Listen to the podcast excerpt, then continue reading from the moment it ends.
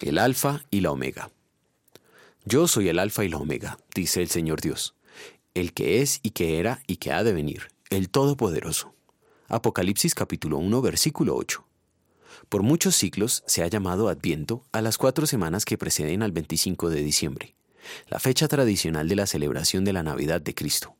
¿Qué significa Adviento y por qué los cristianos lo celebran a través de los años?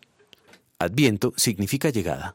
Es un tiempo dedicado a meditar en la primera y la segunda venida de Cristo. Meditamos en que el pueblo de Dios, con expectativa gozosa, esperó la primera, esperó la primera venida que se evidenció el día que la Virgen María dio a luz al Hijo de Dios. El tiempo de Adviento concluye con la celebración del nacimiento del Salvador. La palabra Navidad significa nacimiento. Ese nacimiento no solo fue celebrado en la tierra, el cielo mismo con gozo lo celebró cuando la multitud de los ángeles dieron gloria a Dios y adoraron al Salvador recién nacido.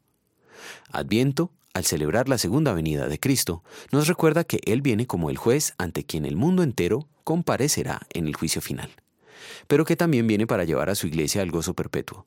La vida cristiana aquí, en la tierra, es una vida de adviento, es decir, de espera vigilante. Cristo dijo las palabras de la meditación de hoy para la iglesia que espera a su Señor. Alfa y la omega son la primera y la última letra del alfabeto griego.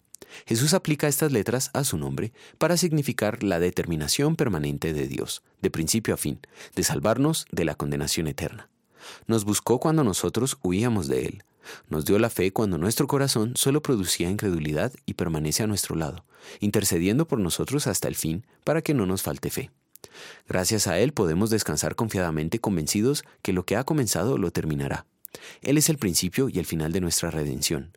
Somos creyentes por Él, en Él y para Él. Oremos. Señor, te doy gracias porque por los méritos de tu Hijo, mi doble sustituto, soy salvo. Confieso que por mi razón y mis propias fuerzas no soy capaz de creer en Jesucristo, mi Señor, ni llegar a Él sino que es el Espíritu Santo quien me ha llamado al Evangelio, me ha iluminado con sus dones, me ha santificado y mantenido en la fe verdadera. Al igual que llama, reúne, ilumina, santifica a toda la cristiandad sobre la tierra y la conserva en la unidad de la verdadera fe en Jesucristo. Él es quien en esta cristiandad me perdona a diario y plenamente todos mis pecados, así como los de todos los creyentes.